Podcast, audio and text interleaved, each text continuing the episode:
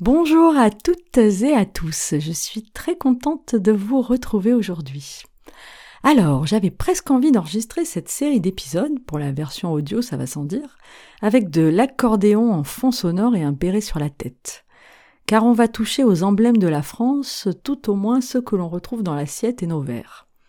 Les sujets du pain, celui de l'alcool et, dans une moindre mesure, du fromage sont souvent revenus dans les réponses aux questionnaires que je vous ai adressés pour savoir quel sujet vous souhaitiez me voir aborder.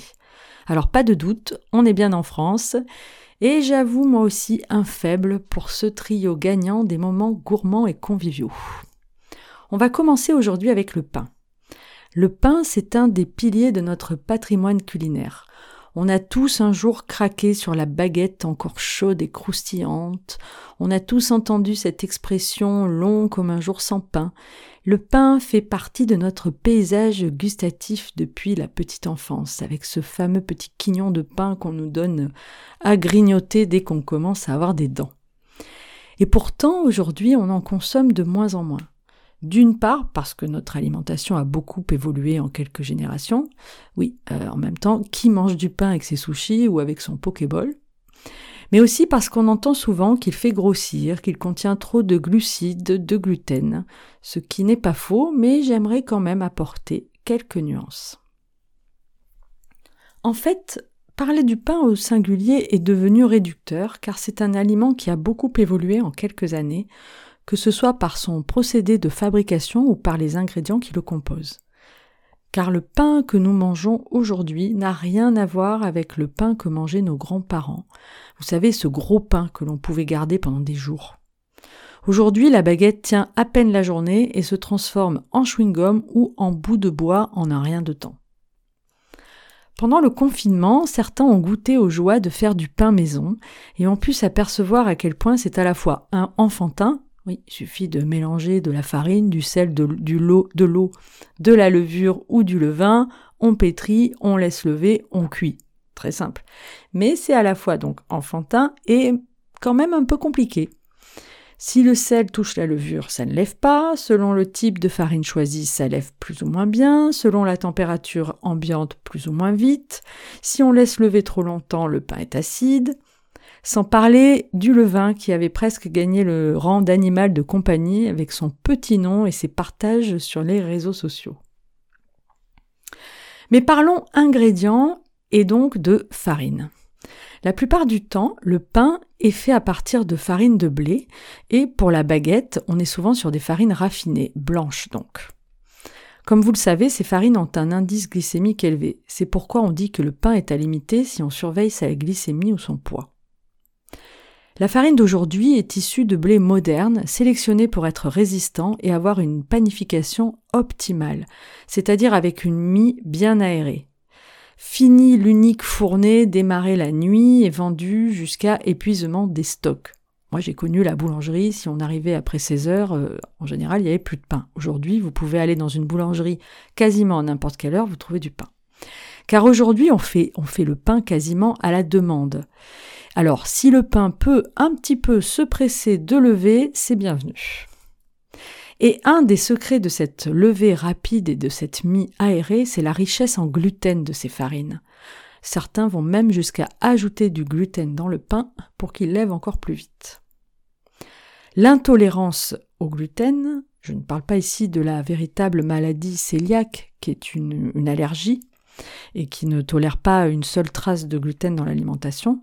Donc l'intolérance au gluten, donc à distinguer de cette euh, maladie cœliaque, elle est bien plus fréquente qu'on ne le pense. On estime que jusqu'à 5-6% de la population en serait atteinte.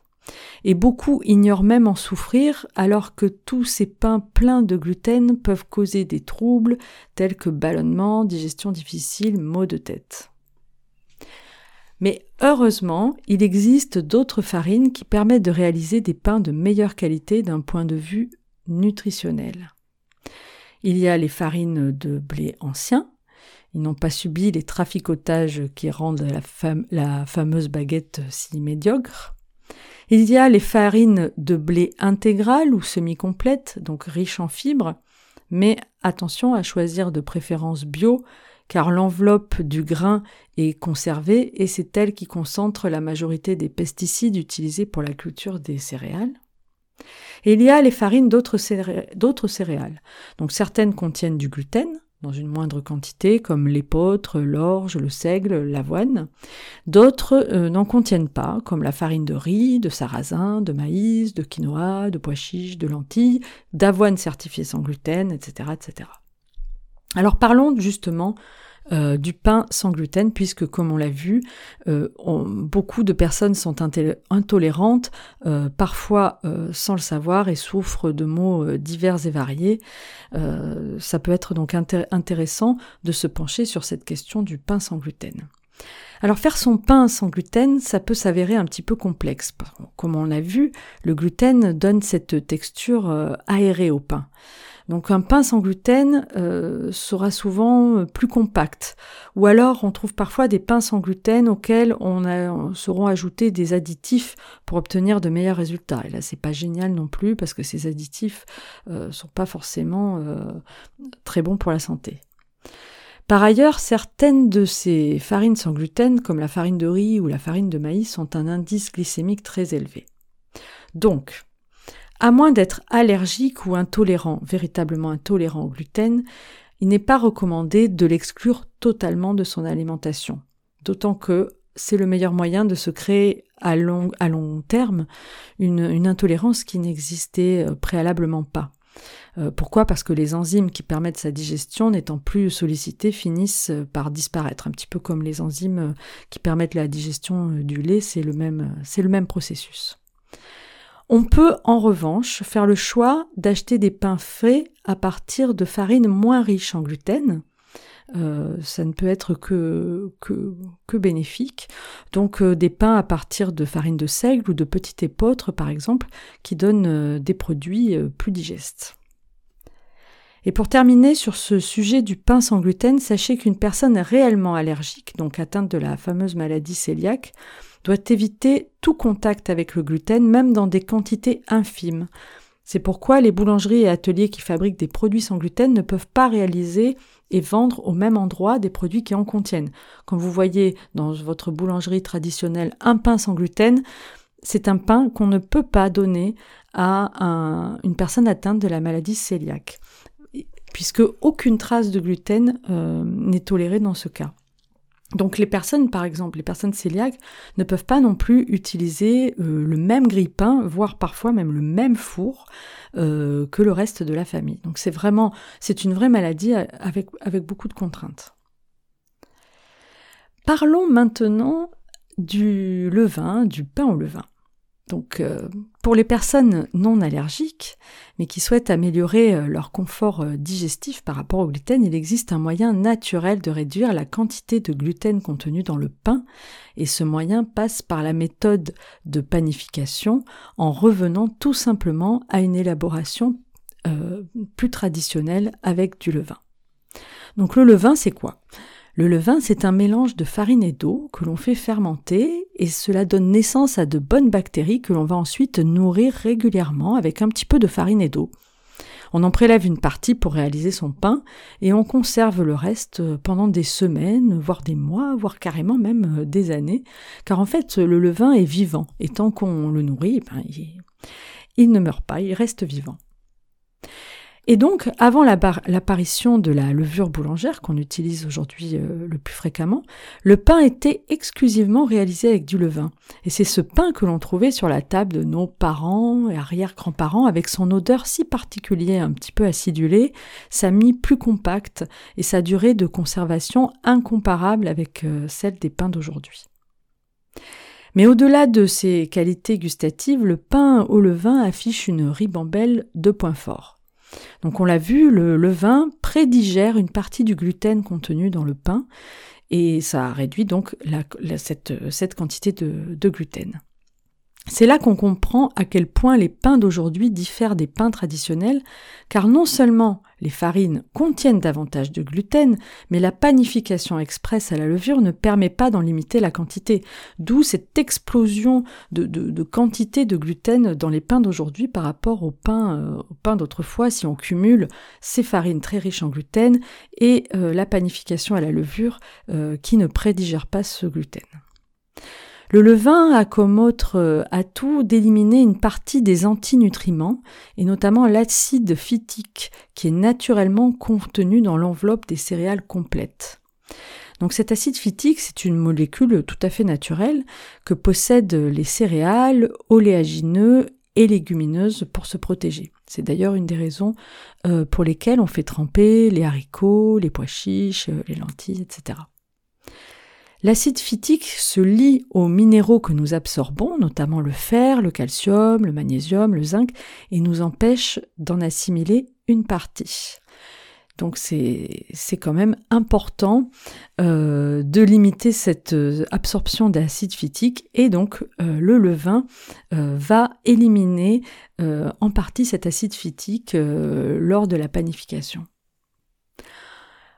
De même, dans, ces autres points forts, euh, le levain fait baisser l'indice glycémique du pain. Donc un pain complet au levain a un indice glycémique qui va tourner, on va dire, autour de 65, alors que la baguette blanche sera plutôt autour de 80, voire carrément davantage pour une baguette industrielle. On peut même atteindre euh, un indice glycémique qui peut aller jusqu'à 95 pour ces fameuses baguettes vendues en supermarché à 30 centimes. Euh, pour rappel, euh, l'indice glycémique de référence, c'est celui du glucose pur et il est de 100. Donc euh, vous voyez, quand on a une baguette avec un indice glycémique de 95, en fait on mange du sucre. Enfin, pour terminer sur le levain, info non, non négligeable, le pain au levain, c'est un aliment fermenté, d'où ce petit goût légèrement acide qu'on aime ou qu'on n'aime pas d'ailleurs. Il est donc riche en micro-organismes dont notre microbiote raffole. Et ça, c'est toujours bon de faire du bien à sa flore intestinale. Bref, le levain n'a que des qualités. Bon, pour résumer sur cette histoire de pain, maintenant que je vous ai fait tout un tableau euh, sur, euh, sur la panification, les farines, le levain et, le gluten, pour, pour, vous permettre en fait de comprendre, euh, pour résumer, quel pain choisir? Donc, le pain idéal, c'est un pain qui est fait à partir de farines de qualité, c'est-à-dire soit des farines de blé ancien, des farines complètes ou semi-complètes, ou des farines de seigle, des farines ou, de la farine de petit épeautre, idéalement issues de l'agriculture biologique et élaborées au levain. Voilà, donc le pain idéal, il est fait avec une bonne farine, bio et au levain. On peut tout à fait euh, se lancer dans son levain et son pain maison. Il y a d'ailleurs euh, plusieurs recettes sur le blog, hein, que ce soit euh, recette de levain, pain au levain ou pain sans levain. Et on peut aussi choisir de l'acheter chez un bon boulanger qui fait son pain à l'ancienne et on en trouve d'ailleurs de plus en plus. Mais on a tout à fait le droit d'avoir envie d'une bonne baguette croustillante qui ne coche pas toutes les cases. Voilà, on a le droit d'être gourmand aussi pour le pain. Alors chez nous, on a trouvé un compromis. C'est pain complet ou semi-complet au levain, mon préféré, euh, au petit épeautre, j'adore, tous les jours de la semaine, et baguette, qui est le pain préféré euh, de mes enfants, le week-end. Dans tous les cas, sachez que le pain a un indice glycémique plutôt élevé, c'est donc un aliment que l'on va consommer raisonnablement si on surveille son poids ou sa glycémie. Je m'arrête là sur ce sujet, je vous donne rendez-vous bientôt pour la suite où il sera question de deux autres emblèmes de notre culture gastronomique, j'ai nommé le fromage et le vin. Je vous souhaite une très bonne journée, je vous dis à bientôt pour de nouveaux partages nutri-gourmands.